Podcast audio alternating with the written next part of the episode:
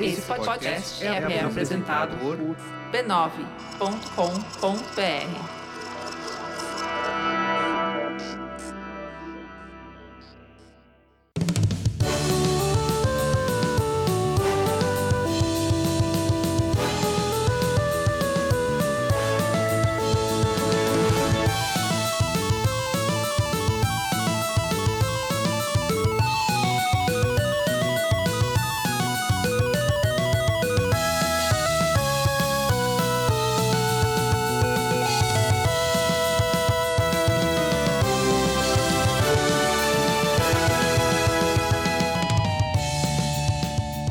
Ao vivo, Poco Pixel Classic Edition, eu sou o Adriano Brandão, do meu lado tá o Danilo Silvestre, tudo bom? Tudo bom, beleza? Maravilha! O que, que é Classic Edition, Danilo? A gente tá falando de criações clássicas do Poco Pixel. Porque a, a- a Sony tem Classic Edition, a Microsoft tem Classic Edition, a Nintendo tem Classic Edition, a SNK tem Classic Edition. Por que, que o Poco Pixel não pode ter Classic Edition, né? Pois é, e, em geral são os, os mais vendidos, a gente vai fazer com os mais ouvidos? Não, a gente vai fazer com os escolhidos pelos mecenas do Poco Pixel. Mecenas do Poco Pixel. Sim, mecenas do Poco Pixel. A gente tem um programa que chama Mecenato Esclarecido do Poco Pixel, onde os nossos ouvintes ajudam o Poco Pixel a continuar existindo e ajudam os outros ouvintes do Poco Pixel a continuarem escutando o Poco Pixel. Olha só, é um programa brasileiro ajuda brasileiro. Boa! E é graças à ajuda deles que a gente consegue tirar umas fériasinhas merecidas. Exatamente, a gente está de férias agora no começo do ano. Vamos ficar de férias até o carnaval, como é o... são os hábitos e costumes, né? Os usos e costumes do povo brasileiro. E lá pelo meados de março a gente volta com episódios inéditos. Mas enquanto isso, a gente está soltando edições clássicas do nosso podcast com grandes temas que os nossos mecenas escolheram para a gente revisitar. Boa! Então são 10 episódios incríveis que a gente vai retirar lá do baú de memórias do Poco Pixel. Exatamente, tem, pod- tem episódio do ano passado, tem episódio de 2015. A gente já tá entrando no. Danilo, esse é o quinto ano do Poco Pixel 2019. Eu não falo em voz alta que eu me sinto velho. É ridículo. Do- é, dois- Esta é- vai ser a quinta temporada do Poco Pixel. Então a gente tem mais quatro temporadas anteriores pra gente resgatar material de arquivo. Boa. E os, quem resgatou, no caso, foram os mecenas. E eles escolheram entre eles quais eram os episódios que eles gostariam mais de ouvir de novo. E- Se bem que todo mundo pode ouvir de novo a hora que quiser, né? É só clicar no botãozinho ali. Isso, Só mas que essa aqui dessa é a nossa curadoria. é. é, Curadoria A clássica. nossa curadoria deles, né? Dos Isso. mecenas. E a gente tá reempacotando esses episódios antigos. É ipsis literis, não tem mudança nenhuma no, no, no som, mas é só o tema pra vocês escutarem temas que foram escolhidos pelos, pelos mecenas. Tem desde como montar um console retro gamer até Atari, passando por jogos esquisitos. Tem todos os temas possíveis nessa recapitulação aí do Poco Pixel Classic Edition. Boa, se você não ouviu, vale conhecer esses episódios clássicos, porque eles fazem parte da nossa história. E se você ouviu, vale a pena relembrar deles, porque como a gente tem cinco anos de história agora, é muito fácil esquecer das coisas que aconteceram lá no comecinho. É muito engraçado escutar a gente falando sempre as mesmas coisas desde 2015. é muito divertido. É isso, são 10 episódios repeteco, edis- episódios clássicos, e aí voltamos em meados de março com episódios inéditos do Poco Pixel. E não são só episódios inéditos, a gente volta também com outras novidades. Vai Aguardem. ter várias coisas aí, vai ser incrível, vai ter deixar todo mundo de boca aberta Boa. e olho esbugalhado. igual, igual o Rio Hayabusa. Boa. É isso, semana que vem a gente volta com mais Classic Edition ou se o episódio que você estiver ouvindo for o último da série clássica, um episódio novo do Poco Pixel pra você. Legal. Valeu! Tchau.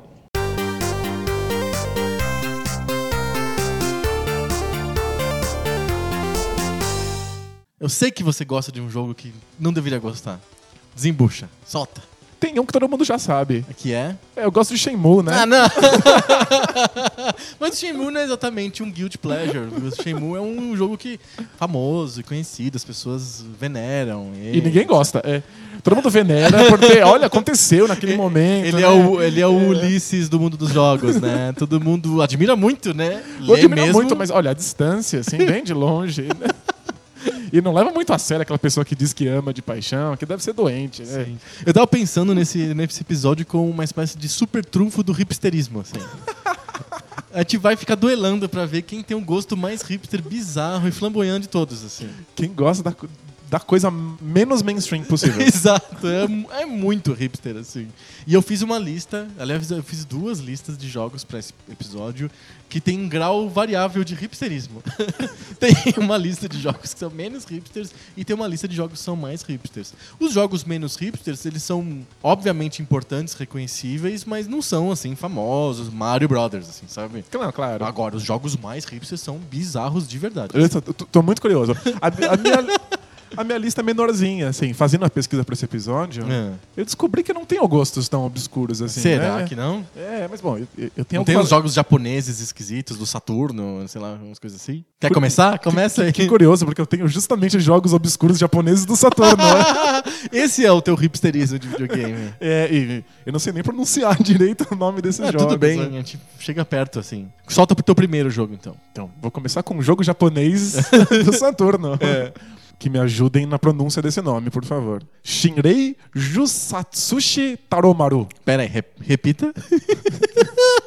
Não, não vale re- repetir na edição, assim? É. Você dá um Ctrl-C ou Ctrl-V? Melhor, tá bom. Eu vou mandar a voz do Google ler isso. 新霊受殺したある大丸。 É Shinrei Jusatsushi Toromaru. 新霊受殺したある大丸。 Espero que não tenha falado uns 15 palavrões em japonês. Pois é, se o, se o nome do jogo é Benga Gigante, eu tô repetindo isso e os japoneses estão morrendo de rir. Benga gigante e flácida na tua cara. É o que significa o nome desse jogo. Mas vai lá. É um jogo de Saturno Uhum. que faz o que o Saturno consegue de melhor. Um jogo 2D de plataforma andando da esquerda pra direita com pequenos elementos 3D. Não é um jogo de navinha? Não é um shmup? Não é um shmup. Que estranho. Ele é Isso é muito estranho. que seja um jogo japonês esquisito de Saturno que não é um não é um shmup. shmup. Ele é quase um shmup. Ele é Hum. um jogo de ninja.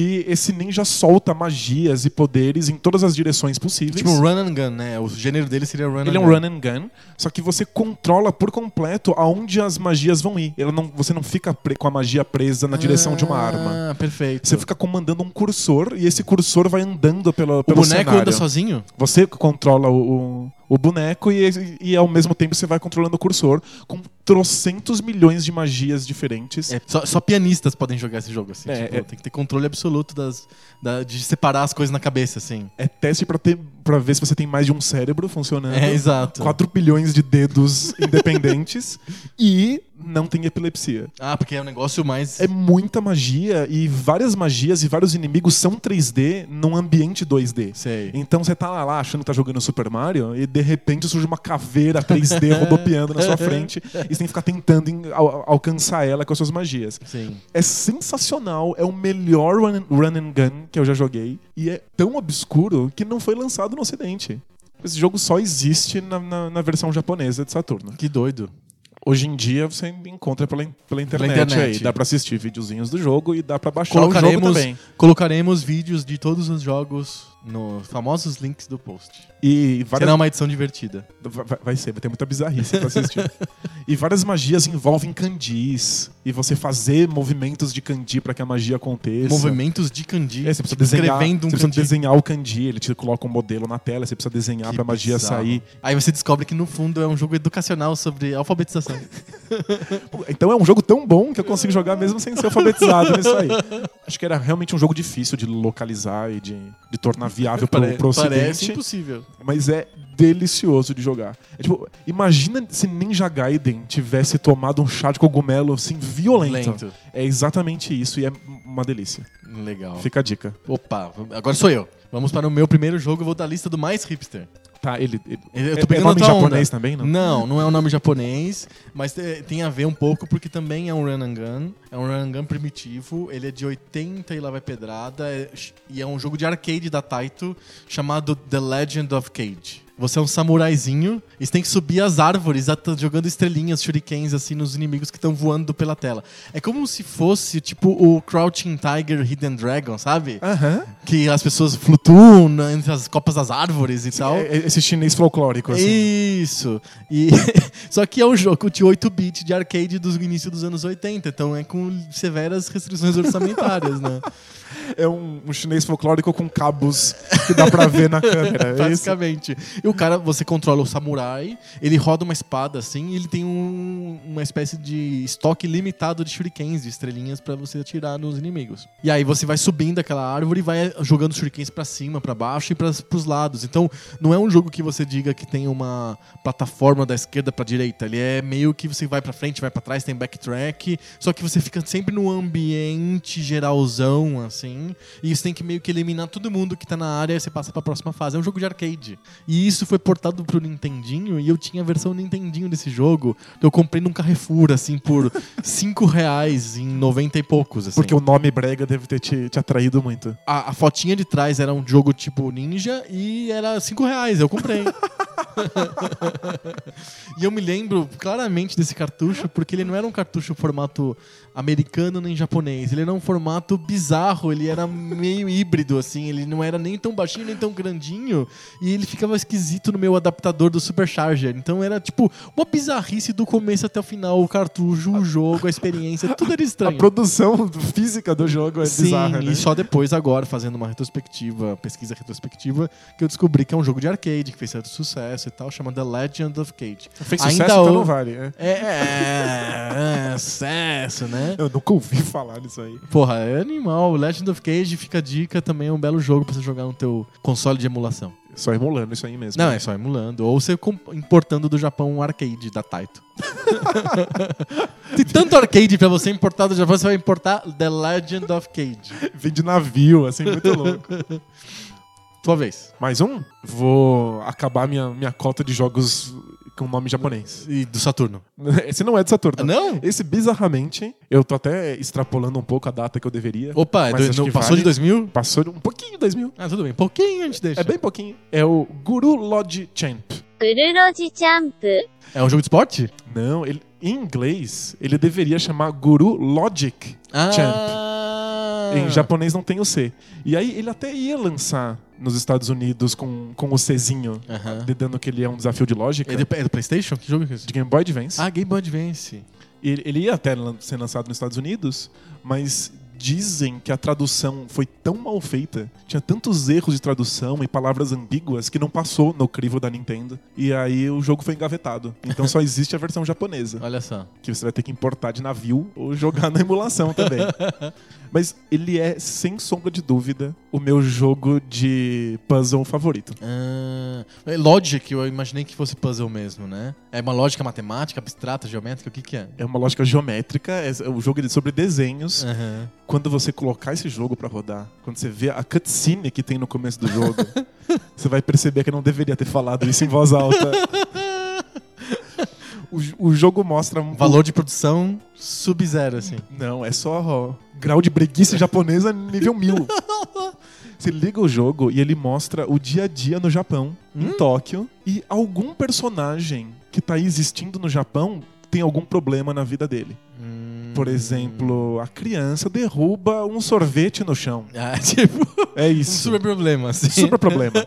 E, Um a- super problema. e aí, patos amarelos correm pra socorrê-lo. E como eles socorrem essa, é, essa pobre habitante de Tóquio? Resolvendo um puzzle geométrico. Tipo, faz muito sentido. por exemplo, pra salvar o, o sorvete dessa criança que caiu, eles têm que usar um aspirador de pó, sugar esse sorvete de volta e botar de novo numa casquinha. E aí ele te dá um desenho incompleto de um aspirador de pó. E você tem Ah. que completar esse desenho com um, um número limitado de pontos. Então você vai fazendo os pontinhos até completar esse desenho. Gente. E aí, como o número de pontos é limitado, você tem que decidir por qual lado você desenha primeiro. Às vezes tem que apoiar um ponto no outro e aí pegar um ponto de volta e deixar ele flutuando no espaço pra fazer o desenho. É um desafio de lógica fantástico, só que entre os desafios, você tem que ver essas cutscenes ridículas. que, são, Explicando a situação, né? que são justificativas absurdamente bregas pra você estar desenhando Pontinhos. pontinhos num E o- aspirador de pó. O puzzle é legal, assim. O puzzle é fantástico. É o melhor puzzle que eu já vi. Se você tiver isso no celular, você nunca mais sai do seu celular. Pô, perde a vida, assim. Você perde a vida. Para de comer, tomar água. É absurdamente viciante, muito inteligente, difícil na medida certa, só que você tá ajudando habitantes de Tóquio porque. Que caiu sorvete no chão. Exato, ou que acabou o detergente no meio, no meio da lavação de louça. Que legal. É, é- é uma espécie de super mitificação do cotidiano, né? Do- Exato, só que por algum motivo salva por patos muito bons em lógica. É tipo, são patos, são sempre ainda. patos, é. Na verdade, o- os champs são o nome desses patos. É tipo o jogo da Fiesp. assim. Ah. é isso. Entendi, muito bom. Então, eu até fico meio assim, né, de, de falar dos meus dos meus jogos, mas eu vou falar de um jogo de um jogo de luta, um contra um, do Super Nintendo, mas que a gente jogava muito no emulador do Genesis, que chama Balls. Nossa, eu adorava esse jogo! Esse jogo é um jogo que você controla lutadores formados por esferas. Esferas. São bolotas, Esfera nada. tipo, era- co- co- co- até parece. tipo um super pixel, assim, é um pixel gigante assim. Que até parece que o Genesis tinha capacidade de hardware pra fazer uma bola. Não É, não, tinha, né? Era um não, não. polígono torto. né? Ele é um jogo pitmap, na verdade, mas a, a graça é que você. f- É como se fosse um pixel gigante em, bola- em forma redonda, formando o desenho de lutadores de mais diversos tipos: do grandão, gordão, do comprido, não sei o quê. E aquelas magias que eles soltam, não sei o que, faz, parecem que fazem muito mais sentido no mundo das bolas do que no mundo do Street Fighter, certo? Uma pessoa mesmo, assim, de carne e osso, soltando Hadouken é bizarro. Agora, várias bolas em formato de gente soltando outras bolas faz todo sentido. Fantástico. É fantástico. É um jogo da Accolade. E que é um jogo famoso até, um certo, relativamente famoso, muito bizarro e extremamente divertido. Era muito legal jogar aquele jogo Balls. É, é, acho que ele, ele é famoso como eu só tirava muito sarro dele, né? tipo, pra jogar um jogo de luta das bolas. é. Mas tem. tem Não uma- confunda o Balls com o Clay Fighter, que é muito merda, assim. O Balls é legal. O Bowser é bem legal. E tem um, um- um lance do, do Uncanny Valley Sim. acontecendo, né? Tipo, o Uncanny Valley é aquele estranhamento que você tem quanto mais as coisas tentam, Se parece com o real, né? tentam parecer real. E aí, quanto mais parecido com o real é, mais você percebe os detalhes que não são e isso causa incômodo. Sim. Quando os seres humanos são feitos de bolas, Você não, parece. percebe.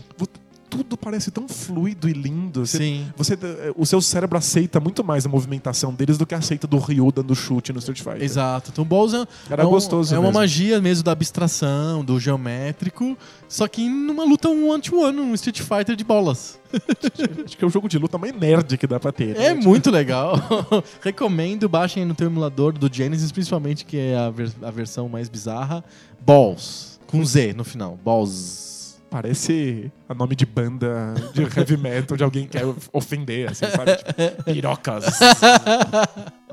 Como que lançaram esse jogo, né? Tipo, paus. Balls, né? Muito bom. Manda ver. Mais um? Mais um.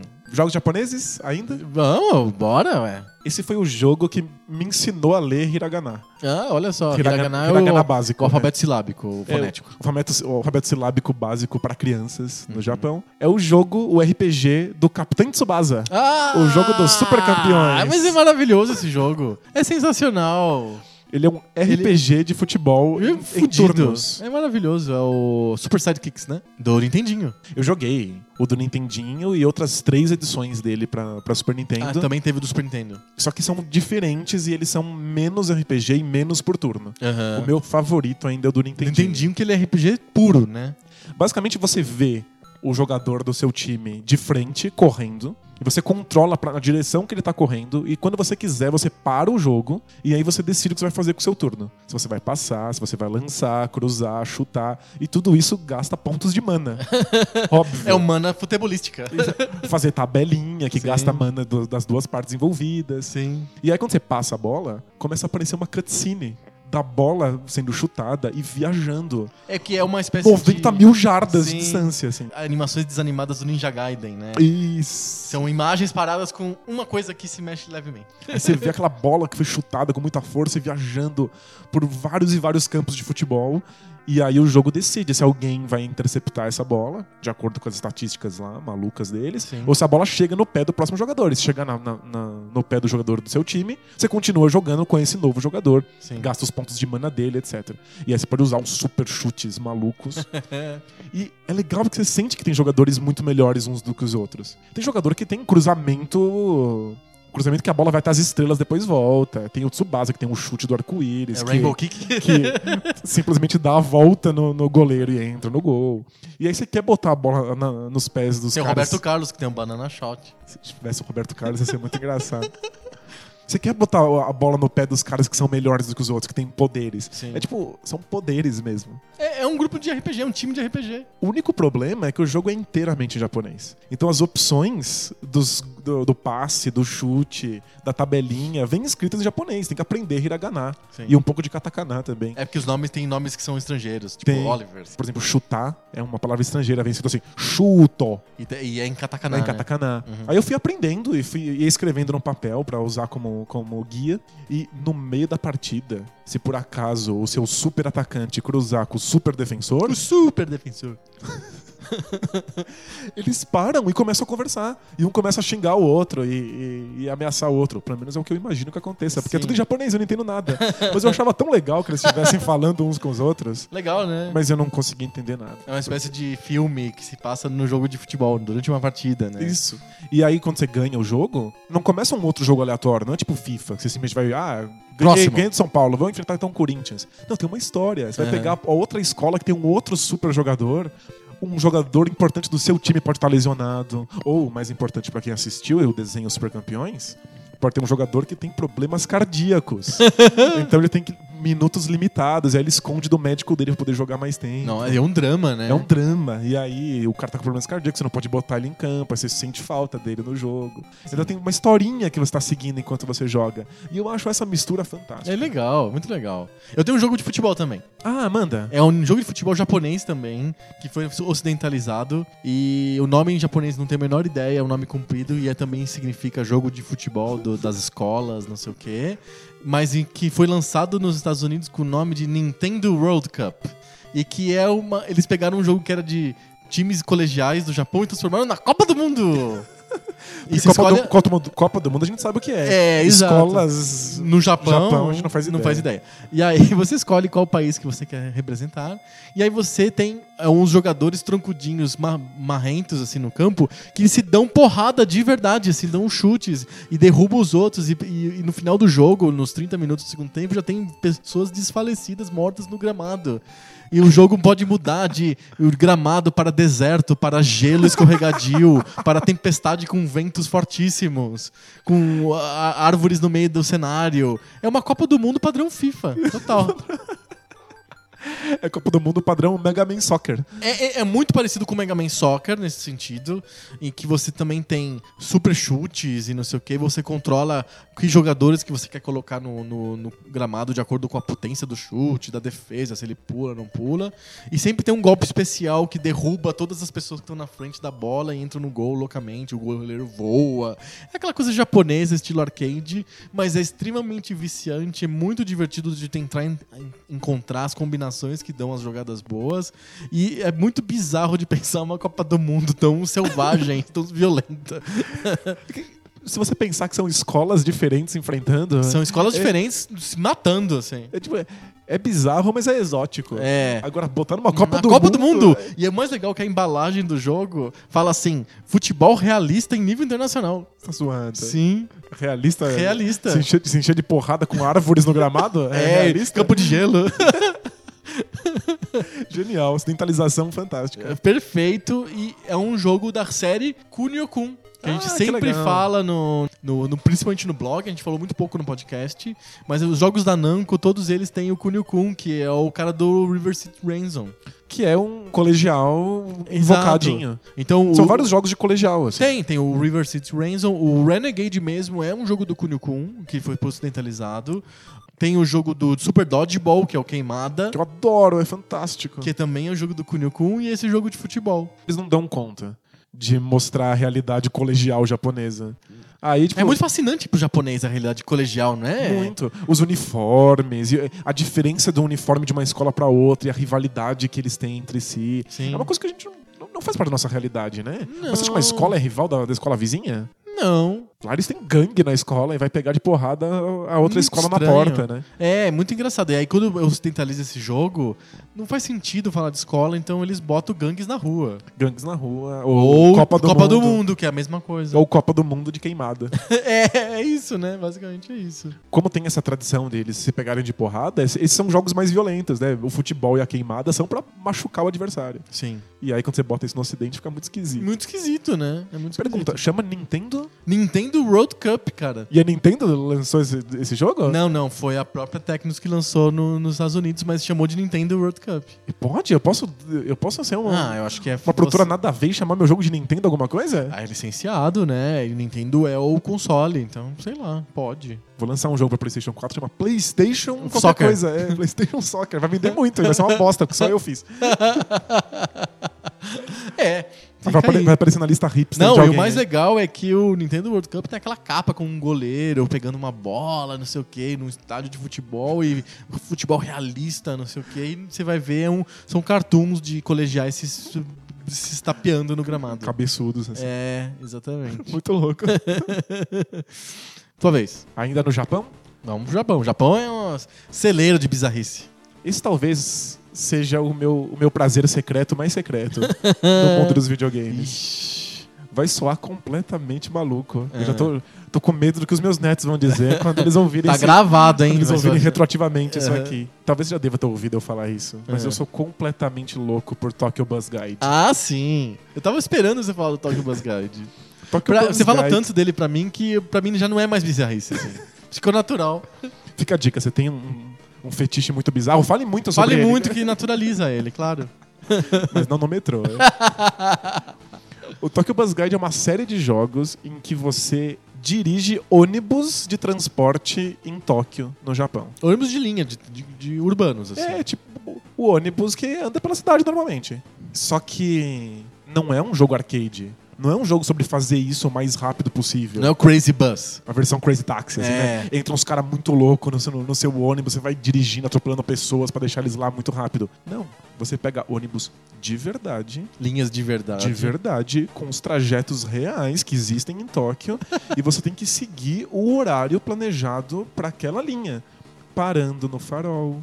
Você não pode sair abruptamente do ponto, porque senão chacoalha demais, as pessoas estão dentro. Elas reclamam. É Elas reclamam, então você tem que começar bem devagarinho, depois vai tomando É velocidade. um simulador de motorista de ônibus mesmo, assim. Total. Você tem que avisar antes de chegar no ponto qual é o nome da próxima parada. Então você tem que ligar o sistema de som Uhum. pra avisar, tipo, pum, pum, próxima parada.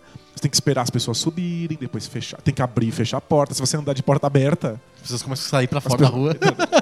não é tipo Crazy Taxi, né? as pessoas caem, rolam. Não. É, se- você simplesmente perde ponto, você vai sendo multado. Se você bater de levinho que seja o seu ônibus em outro carro, ou num poste, ou num farol, qualquer coisa que seja, o jogo acaba imediatamente.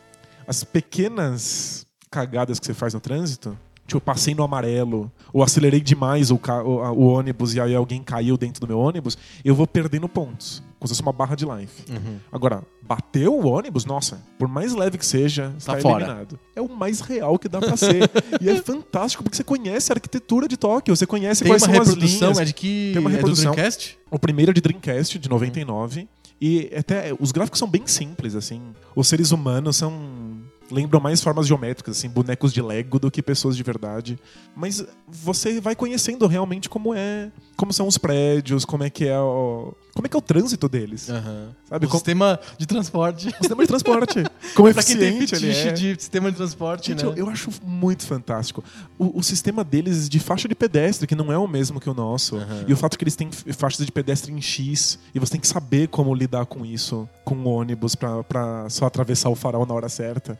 E tem algumas linhas que são mais rurais. que saem de Tóquio e vão pra lugares mais afastados. E às vezes você passa 20, 30 minutos fácil dirigindo em linha reta no meio de um monte de cerquinhas e, e- e plantação. E eu acho isso maravilhoso. É muito divertido. É, Mas e é. me parece divertido, pra mim também parece divertido. Tem alguns jogos orientados para os freaks de sistema de transporte. Tem o Transport Tycoon, É verdade. tem o Railroad Ty- Tycoon. O próprio SimCity é um pouco, tem um pouco essa cara de- também de, de sistema de transporte. Eu sempre achei o máximo. Eu sou maluco por metrô, por exemplo. Adoro saber o nome das estações, das linhas, das conexões, eu- conexão com o trem, com o ônibus. Eu acho divertido. Eu, isso. né? nossa, em, em outros países ainda, né, tem, É. tem uma graça própria. né? Sim, sim. De- Um dos dias mais felizes da minha vida foi quando eu achei o arcade do Tokyo Bus Guide aqui no Brasil. Tem um ônibus mesmo que você entra É um dentro. ônibus gigante, custava uma fortuna. Joguei só uma vez. Mas é isso, é um tipo um ônibusão gigante. Tem ó, tipo, a alavanca que você, que você tem que puxar pra abrir as portas. que legal. Sabe, é muito fantástico. Eu Sensacional. teria, eu teria um desse em casa fácil. É, então, é um pouco bizarro. É, biz- é muito bizarro, porque no fundo eu tô me contradizendo aqui, porque eu tô, eu tô trabalhando sem ganhar um salário. É, é, exatamente. Você não gosta do Final Fantasy, mas gosta de carregar as pessoas no- em Tóquio. Mas pelo menos é, é- é um trabalho que eu nunca poderia ter na É. vida real. Assim, por exemplo, não, eu não. Não posso ser motorista de ônibus em Tóquio. Eu não sei nem dirigir. É, exato. Então eu aceito fazer de graça só pra saber como é que é. É, é, faz sentido. Não, eu vou falar de um jogo então de MSX. Aliás, eu, eu tenho vários jogos de MSX na minha lista, porque Legal. o MSX é ótimo pra bizarrices, assim, né? E É um, primeiro porque era um computador, então você podia lançar jogos sem precisar de licença de ninguém, coisa assim, então era fácil de cri- criar jogos sem nenhum tipo de lógica envolvida, Sim. lógica de mercado e tal. E também porque não é um console tão novo e também não é um console tão popular, então Mas qualquer faz jogo coisa aca- estranha. né? É, qualquer jogo acaba virando meio bizarro, assim. E eu lembrei de um jogo que é uma versão do Arkanoid. Lembra do Arkanoid? Sim. O Arkanoid é um jogo de rebater bolinhas. Você- Você é um palito embaixo e fica caindo uma bolinha, você tem que destruir o murinho colorido que tá na tua frente. É um Pong pra um jogador. É um Pong pra um jogador que é um jogo de arcade dos inícios dos anos 80 e tal. Fizeram uma versão pro MSX do Arkanoid, que é uma versão que você tem que assaltar um banco. Chamava Breaking. E aí, vo- a- é como se você estivesse entrando nas salas do banco em busca do cofre, só que você vai rebatendo bolinhas pra quebrar as paredes pra você ir entrando no jogo, é um- uma, uma sala do banco em diante. Eu jogava Breaking. Você jogava Breaking? Eu adorava esse jogo, mas eu não fazia a menor ideia que eu tava saltando um banco. É, é um assalto ao banco. Você é igual o palito do Arcanoide, só que tem olhinhas embaixo e você. O olhinho tá sempre olhando onde tá a bola, né? Eu achava isso o máximo. E aí você consegue. é, que nem no próprio Arcanoide, você consegue power-ups pra você a bola grudar em você, pra bola você ficar grandão, um palitão grandão, e assim por diante, que tem mais bolas batendo ao mesmo tempo, etc. Sempre indo de uma fase em diante, de uma.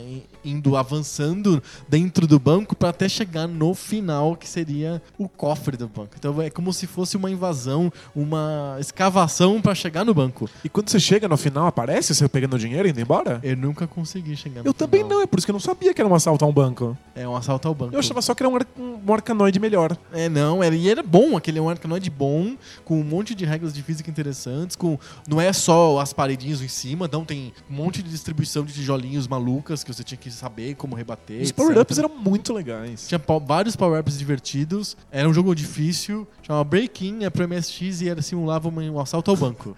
E aí eu tenho, eu vou emendando comigo mesmo, eu tenho um outro jogo de assalto ao banco, que é um jogo de. E a gente achando que GTA que era complicado. né? É, um jogo de assalto ao banco, que é um jogo de assalto ao banco no Velho Oeste pra arcade da SEGA chamado Bank Panic. Em que você é um, um xerife em primeira pessoa e você tá no, entrou numa agência bancária e tem várias portas na tua frente que são os guichês da agência bancária e aí vão abrindo as portas e vão aparecendo os assaltantes. E você tem que atirar rapidamente nos assaltantes pra fazer o dinheiro que eles estão segurando cair no chão e você vai recuperando o dinheiro que eles estão tirando do banco. Animal. De vez em quando aparece na portinha, aparece os funcionários do banco. E você não pode matar eles. Você te- você tem que ficar esperto pra não atirar na- nas pessoas que são inocentes, só atirar nos bandidos. É um arcade com um revólver, tipo House of the No- Dead? assim? eu acho que no, no Fliperama é um arcade com revólver e saiu nos consoles, em computadores, com uma mirinha mesmo, pra você controlar Jogar no a mirinha. D-pad. Jogar no D-pad. Saiu no Master System, saiu no. Acho que no Mega Drive não, mas saiu no Master System, saiu no MSX e saiu no arcade que ficou, ficou mais famoso, chama Bank Panic. É um jogo japonês de ba- assalto ao banco no Velho Oeste. Muito louco. é, Isso é, e não sei porquê, eu achava fascinante aquele jogo quando eu era criança. Ou porque eram gráficos bonitos, ou porque falava de Velho Oeste, ou porque falava de banco. Eu achava legal por algum motivo, assim. Primeira pessoa. É em primeira pessoa, alguma coisa me fazia achar um incrível aquele jogo. E na verdade, ele nada mais é do que um gênero, do gênero stand de tiro. Ele é um stand de tiro, você vai levantando os, os alvos assim na tua frente e você vai atirando. Só que é dentro do Velho Oeste. Você vê como a, a tematização pode fazer uma, uma diferença grande. Exatamente. Especialmente no imaginário infantil, né? Sim, eu achava incrível. Bank Panic. Muito louco. Tem mais jogo aí de, de assalto a banco? Assalto ao banco, não. Não, tem um jogo de um ladrão também, que de repente pode ser interessante, que é um jogo da Nintendinho, que é a versão meio Zelda, meio RPG, meio adventure do filme do Robin Hood. Chama Robin Hood The Prince of, of Thieves, que é o filme do Kevin Costner. É a ver- é a versão filme do Robin Hood, é isso? É, tem o filme do Robin Hood, que é o do com o Kevin Costner, e fizeram o, o jogo pra Nintendinho do filme do Robin Hood. Que aparece o Kevin Costner e tal. E ele é igualzinho ao Zelda. Então você vê a visão, você vê de cima, aí você vai andando numas, nos castelos, assim, vai pegando eh, power-ups, vai descobrindo caminhos, vai descobrindo passagens secretas. De repente, eh, você encontra o inimigo, aí você vê de frente, assim, de tipo de lado, como se fosse uma batalha de esgrima, assim de- do- entre dois jogadores. Tinha um gameplay separado quando eu entrava na luta. Que legal. E aí, quando tinha uma, uma emboscada, um caminho longo que você fazia e aparecia um monte de inimigos, ele afastava a câmera e ficava. vi- Você via lá de cima, como se fossem exércitozinhos de Red Alert, assim, de, de Command Conquer, assim, os bonequinhos pequenininhos você tinha que controlar um- os amigos do Robin Hood contra os inimigos ali. Gente, que sofisticado. Sim, Pra Nintendinho. Pra Nintendinho. É, anotem aí: Robin Hood Prince of Thieves. É um jogo da Verge Interactive, saiu do Nintendinho. Muito louco. Isso. Tem assalto a banco aí? Ou Não, algum mas- ladrão de algum tipo? Mas você falou que esse é um jogo estilo Zelda? É, os Eu- jogos estilo Zelda. Eu tenho um jogo estilo Zelda, Ah. que inclusive é, é prazer secreto, não porque o jogo seja pouco famoso, que as pessoas não reconheçam que o jogo seja bom, mas é porque eu acho melhor do que Zelda. Que E isso, é? isso não pode falar em voz alta, Ah, acho, que, né? eu- acho que eu sei que jogo que é. É o Beyond Oasis. Beyond the Oasis, sim. do Mega Genesis, Drive. é. né? Eu sou completamente ensandecido por Beyond E Oasis. é muito bom mesmo. Eu acho fantástico, eu acho melhor do que o Zelda de Super Nintendo, mas finge que eu não falei isso.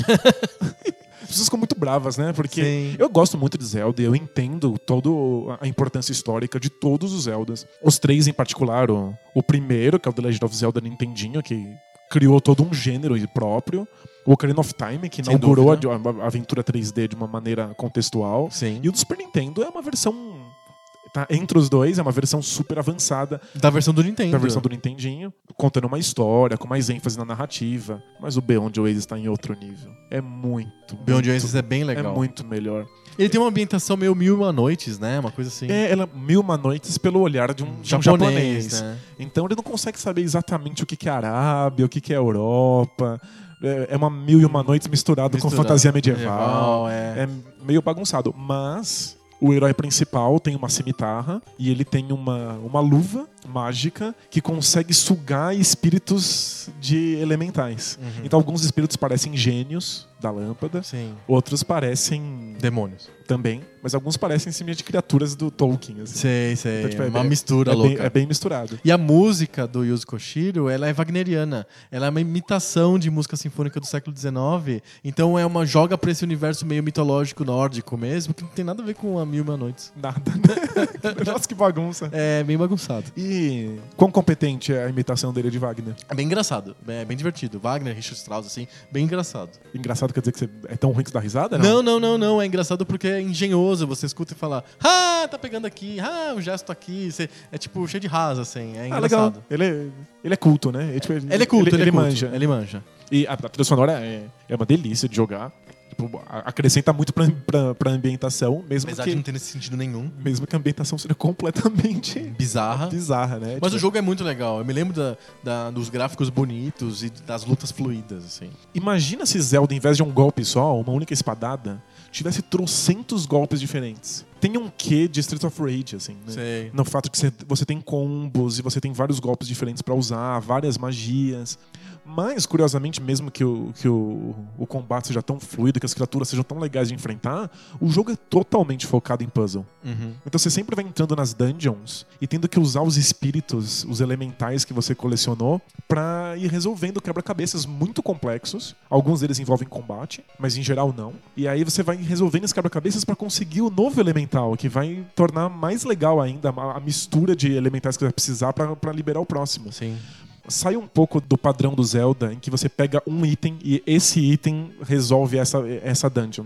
Sempre tem que usar tudo pra resolver tudo. É realmente um jogo difícil, assim, né? É De- de- difícil. tem que ficar coçando a cabeça. o Um tempo jogo inteiro. né? longo. Longo, um mundo enorme. Você pode ir pra qualquer lugar, você não tem como saber direito. Tem um mapa no jogo e você pode apontar no mapa pra onde você quer ir, ele te faz o caminho. Assim, é- é- eu acho sensacional, melhor do que o Zelda. É muito bom mesmo. Mas é um jogo que não- fez sucesso só relativo, assim, Aham. fez sucesso pra quem tinha um Genesis. Ninguém coloca na mesma liga que Zelda, ninguém Não, comenta Né, não mesmo. sobre, sobre, O sobre jogo é a meio existência desse esquecido. jogo ne- nesse estilo. E também tem um monte de, de, de segredos e um monte de, de paredinhas que você usa o elemental certo, você consegue entrar pra pegar novos itens. Sim. É muito legal. Eu vou falar de um jogo também que é um jogo fantástico, um jogo sensacional, que também eu acho melhor do que vários jogos da mesma categoria, mas que ficou meio esquecido e que ninguém fala hoje, que é a série Yar Kung Fu. Yar Kung Fu é a série da Konami, do começo dos anos 80 também, de arcade, de luta um, um contra um. Antes do Street Fighter 2. Todo mundo dá o, o crédito pro Street Fighter nessa, né? é, ele- o Ninguém Street Fighter lembra do- começou, a luta contra um. Não é verdade, o próprio Street Fighter é o 2, né? Ele tem um jogo antes dele que ninguém gosta de lembrar, do Street Fighter 1. Mas antes disso já teve outros jogos de luta con- contra um. E o, o que me marcou muito, assim, quando eu era criança, foi o, o Yar Kung Fu. É um jogo da Konami, de um lutador tipo Bruce Lee, assim. ele chama Olong. É um Bruce Lee genérico. É um Bruce Lee genérico. E ele luta contra, sei lá, 10 assim, é, adversários que tem como cara- os nomes representam as armas ou a característica do, do, do adversário. Então, a Star é a menina que joga estrelas shuriken. tem o Bo, que é o cara que tem um bastão, assim. É bem Perfeito. divertido, assim. E tem os cenários bonitinhos da China, não sei o quê. E você é um lutador de Kung Fu que vai enfrentando um contra um em rounds, como se fosse o Street Fighter, é, é, esses inimigos o- com golpes de Kung Fu. Você É. não usa arma, não tem magia, não tem nada. Não tem magia nenhuma, os Nenhuma. golpes são bem Os limitados. golpes são limitados e tem um lance que é um jogo bem aéreo, assim. Tela, ela é bem grande, o bonequinho é, É bem relativamente pequenininho. pequeno. Então você consegue dar grandes saltos e pular por cima do, do, do teu inimigo. É muito divertido. Acaba sendo um jogo de estratégia, assim, você tem, Tem, que muita descobrir, estratégia de encaixar o golpe, como que fazer. pular e Tipo, por tal. cima. Exato. Esse é o jogo do arcade. Tem uma versão suavizada, mais simples dele, que saiu tanto pro MSX quanto pro Nintendinho, que chama Yar Kung Fu. E ele era mais simples, assim. Era contra cinco ou seis só lutadores. Não tinha um cenário, era só um fundo preto. Tinha uns tijolinhos em volta pra fechar o cenário, assim. Bem simples, mas a jogabilidade era hum, deliciosa de você ficar socando aqueles inimigos com tática, uma, uma luta cadenciada. Bem legal, assim. Mas o bom mesmo é um jogo que saiu só por MSX, que é o Yar Kung Fu 2. Que você tá lutando contra. Você controla o filho do Olong, que na versão da MSX chama Lee, então você tá ca- controlando o Lee Jr. que é o Lee Yang, né? É o nome do. É pra ficar mais chinês, né? Então ele é o Yang, né? Ele, entre cada luta, ele tem um, pequenas fases que você tem que matar pequenos inimigos, são hum, inimigos pequenininhos que estão voando, assim, em cima de você e você tem que destruir aquelas criaturinhas Ele- estranhas. às vezes, tem, é Que tem uma é que eles tacam- igualzinho a uma fase de introdução do Nemesis ou do Gradius, que é pra- feito pra coletar power-up aqui. É fantástico. Pra te dar uma forcinha. Isso, então você, antes de chegar a lutar contra o lutador principal, você tem que bater nesses bichinhos. Se você bater bem, ele, você ganha lamens de invencibilidade, você pode ganhar uma vida conforme os pontos que você vai co- coletando. Então ele te dá uma chance. Claro, se você for ruim, ele vai bat- eles vão bater em você você joga com energia reduzida, uma life reduzida pro lutador principal, pro inimigo principal. Mas é legal porque se você vicia nessa parte, você consegue va- Os ajuda power-ups, né? pra você até você descobrir qual é a estratégia certa pra vencer os inimigos. Os inimigos. E é muito divertido. Os inimigos são super variados, os cenários são variados também. Eles geralmente soltam magia magias e tiros, espadas e alguma coisa assim em você e você não pode fazer nada, você só realmente luta Kung Fu e tem uma, esta- uma tática, estratégia. É um jogo muito, muito legal. Pena que ficou filho único, né? Total. É, Ninguém eu acho- lembra mais da série Yar Kung Ninguém Fu. lembra, mas ele, ele é mais precursor do, do Virtua Fighter. É nesse sentido de ser uma luta cadenciada, né? Uma luta de verdade, com, com cadência, ritmo, sem nenhuma magia, nem golpes muito absurdos. né? Sim, é menos nessa coisa histérica de tudo acontecendo ao mesmo tempo e mais realmente pro- pro- como que eu encaixo o golpe? Se eu- será que eu dou um pulo sobre a cabeça do cara e dou um golpe baixo ou alto? Não sei o quê? Você vai pegando o jeito de cada inimigo, é muito legal. Outro jogo de luta, de arcade também, dos inici- do início dos anos 80. Eu joguei muito, muito, muito durante a minha infância e que eu acho que pouquíssima gente lembra hoje, que é o The King of Boxer. King of Boxer é um jogo que de boxe que você controla um japonês de bigode e cabelo rosa e você tem que lutar contra os campeões do boxe. Num ringue que é um ringue comprido pra cima, inclusive é um arcade que a tela ela tá disposta na vertical, não na horizontal. Ela não é uma tela de TV comum, ela é pra cima, assim, é uma tela na vertical. Como vários arcades de navinha, assim. É, na época era bem comum. O arcade tem essa facilidade de você controlar o hardware. Então o King of Boxer ele tem um, ran- um ringue grandão. E aí você tem que meio que controlar 360 graus aquele ringue inteiro pra você socar o teu inimigo. Com poucos golpes, mas eles encaixam bem. É gostoso, dá uma satisfação física de bater naquele cara. É um dos pouquíssimos jogos de boxe que eu acho que funcionam bem. Como boxe, boxe mesmo. Porque o Mike Tyson's Punch-Out não dá pra dizer que é boxe. A gente já, já chegou ao acordo de que ele é um jogo de dança. É um jogo de né? dança. E o King of Boxer é um jogo de esporte, de boxe, de luta mesmo, muito gostoso, muito divertido.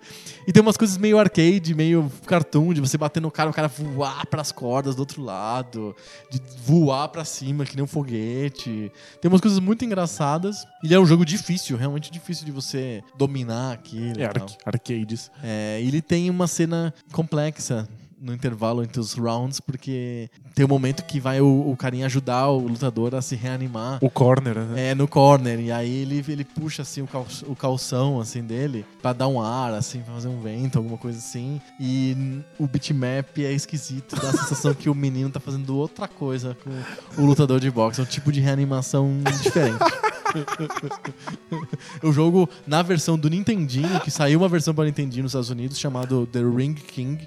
E ele ah, ficou muito famoso pela animação, porque o Nintendo tem muito menos pixels do que Imagina. o arcade, então aquela Se já cena não era, era claro, era bem né? grotesca, era bem esquisita.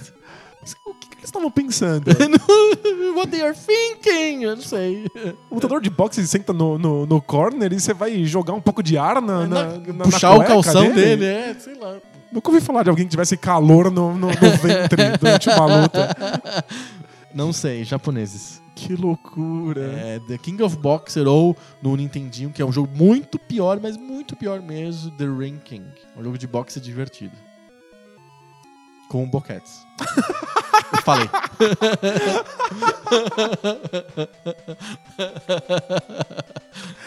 Ai, muito bom. Mais dois aí pra gente fechar. Já que a gente falou de esporte, boxe é esporte? É, boxe é esporte. É claro. É, é esporte. Óbvio. O- Ok. Então eu tenho mais um jogo de esporte que ninguém lembra, mas que a gente revera en- entre nós como um jogo memorável do- dos anos 90, que é um jogo do Mega Drive da Jennifer Capriati Tênis. Melhor jogo de tênis. Não, total, melhor jogo de tênis, desde o tênis do Atari, é o melhor jogo de tênis. Ninguém fala desse jogo Não, de ele tênis. né?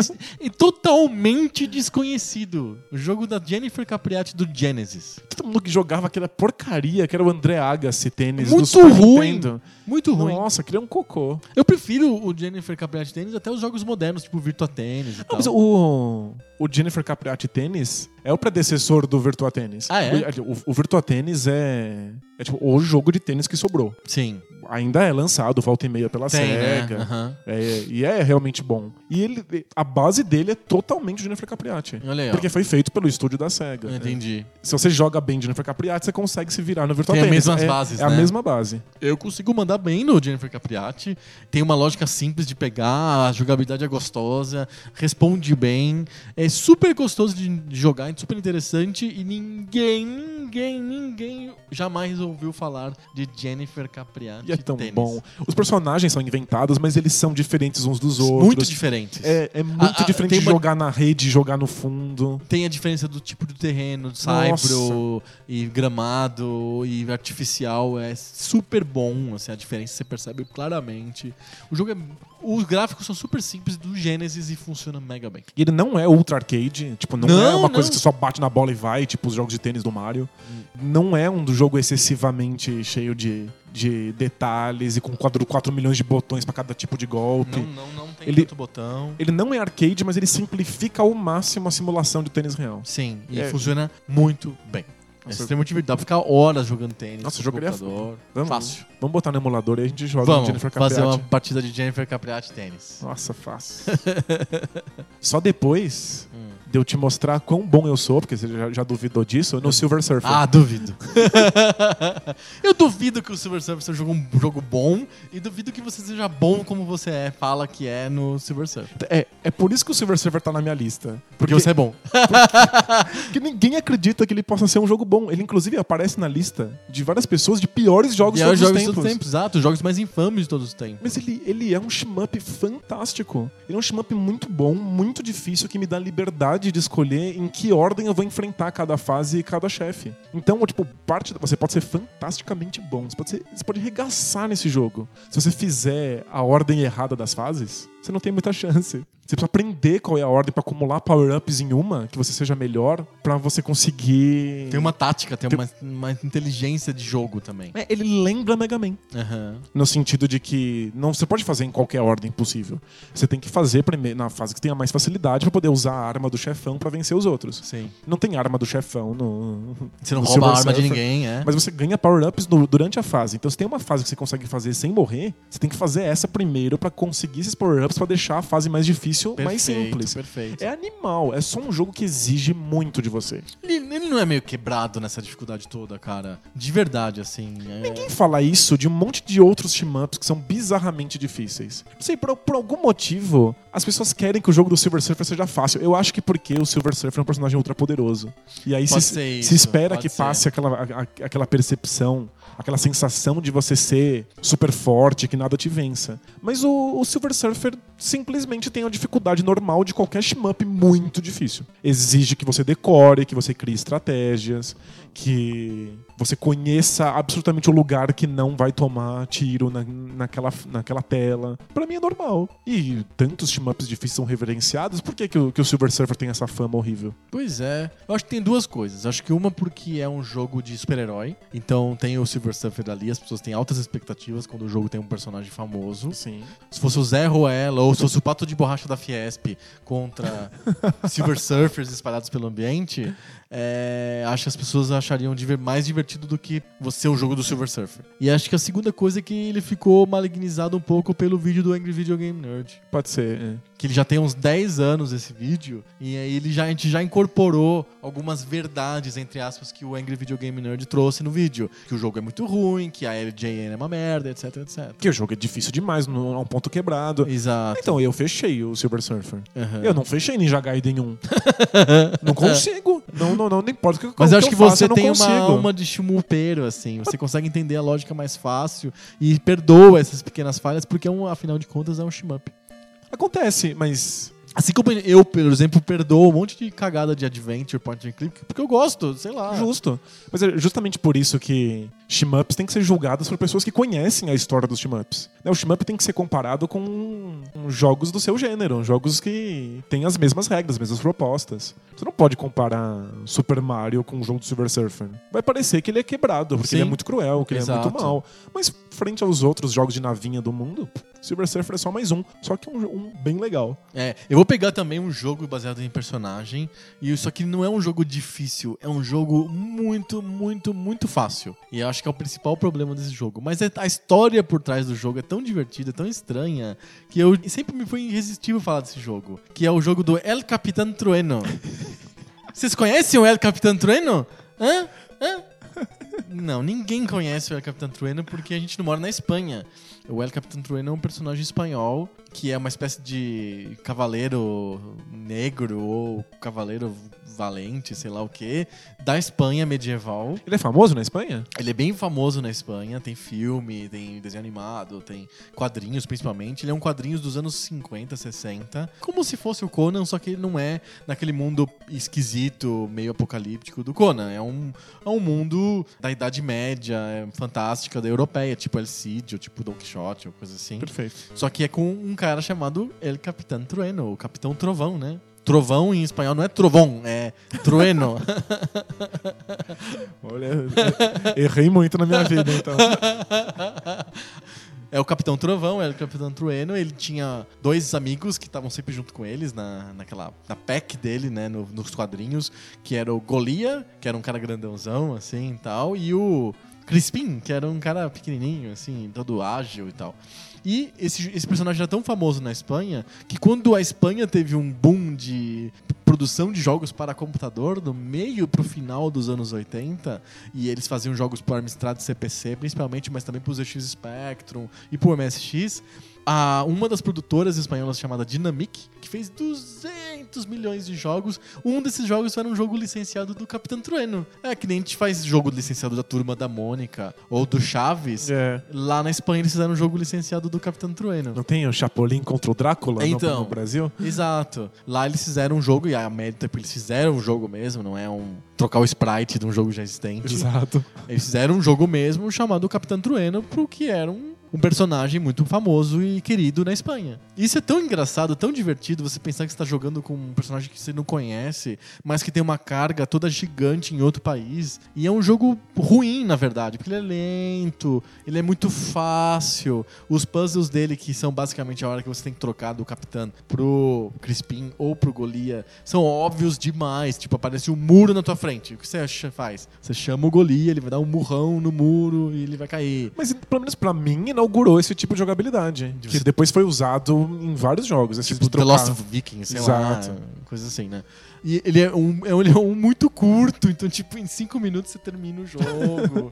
ele é- os gráficos são bonitos, mas muito lentos. E Eles- bonitos, mas tem uma cor só. Eles são preto e branco, com algumas coisas amarelas. Então, tipo, ele tem deficiências grandes, assim. Mas a- o background dele de ser um jogo espanhol. Que outro jogo espanhol que a gente joga, fora o Comandos, assim. sabe? É. Tipo, que fala de um personagem típico lá, de quadrinhos famoso lá. É, Tem tão, uma carga tão legal em volta desse jogo que eu, eu coloquei na minha lista de Guilty Pleasures. Capitão Trueno é uma história divertida, assim. É um, E a é um própria- fator bizarro. é um fator bizarro. E a própria Dynamic tem outros jogos ligados à Espanha, por exemplo. Gosto de citar sempre que é o Michel Futebol Master. O Michel, ou como se fala mesmo na Espanha, o Michel, ele era um jogador do Real Madrid e tal, que foi capitão da seleção espanhola por muito tempo. Então ele era um jogador que era fa- muito famoso na Espanha. e aí fizeram um jogo de computador dele, ué. Como tem o jogo do Pelé, tem o jogo do Mitchell também. É, por que não? Por que não? É como se tivesse o jogo do, sei lá, do Ademilson. Sa- Sabe, tipo.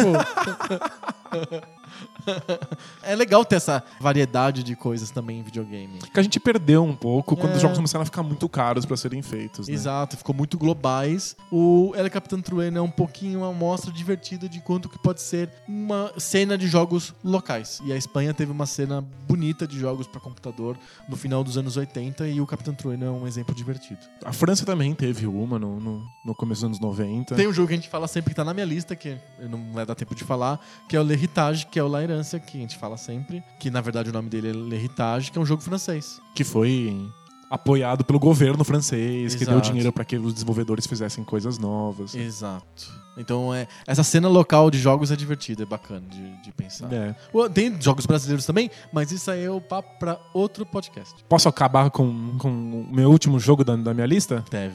Não é que ele seja ruim, É. é que eu acho que ninguém nunca citou esse jogo numa lista.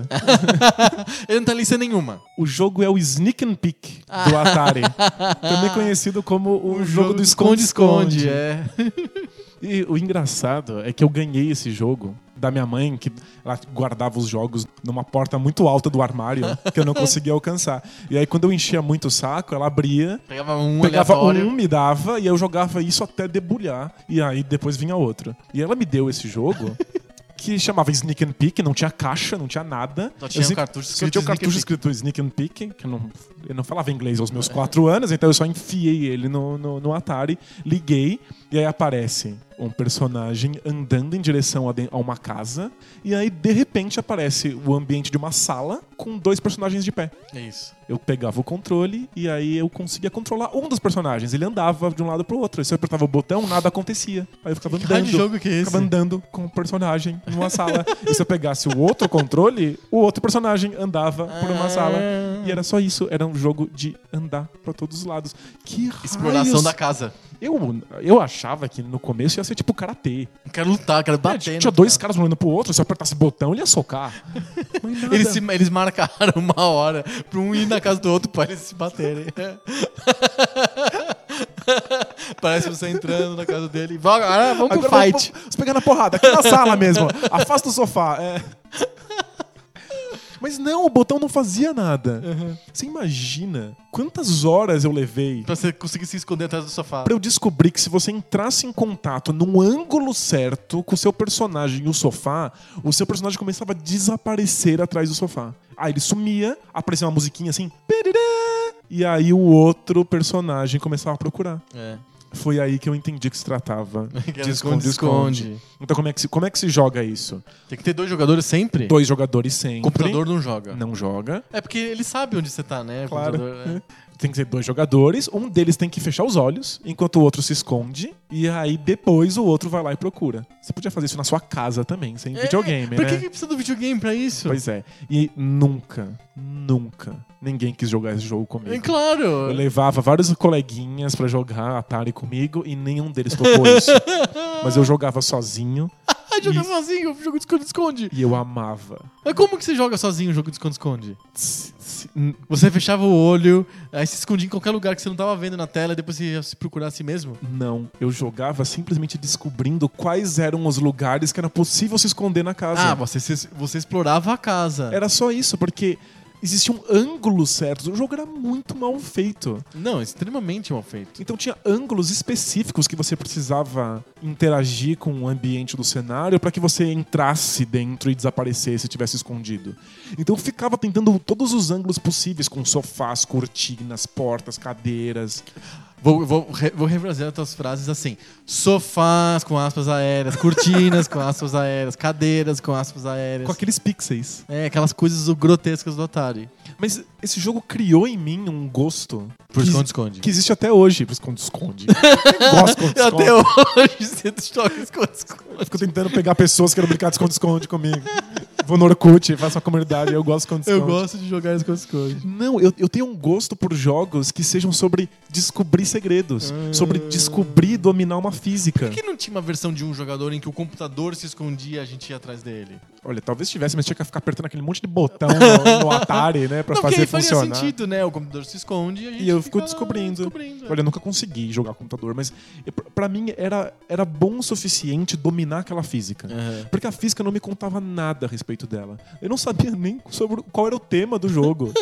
Tipo, eu tive que descobrir absolutamente tudo na tentativa e erro. Aham. E eu adorava aquela sensação de exploração. Entendi. É, para mim, o que o Zelda faz, o The Legend of Zelda faz nos anos 80 e que explodiu miolos, que é ficar explorando um mundo gigante pra entender a física e os segredos dele, eu fazia muitos anos antes no, no, no esconde-esconde do Atari. Eu acho isso sensacional. E se você me dá um jogo até hoje que seja sobre descobrir como é que essa física funciona, eu fico nele pro- a- pra sempre.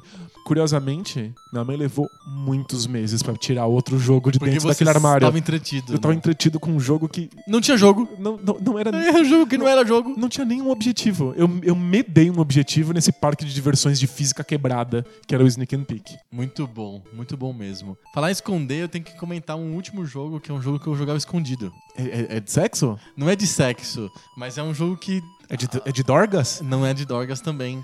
É um jogo pra MSX chamado Playhouse Strip Poker.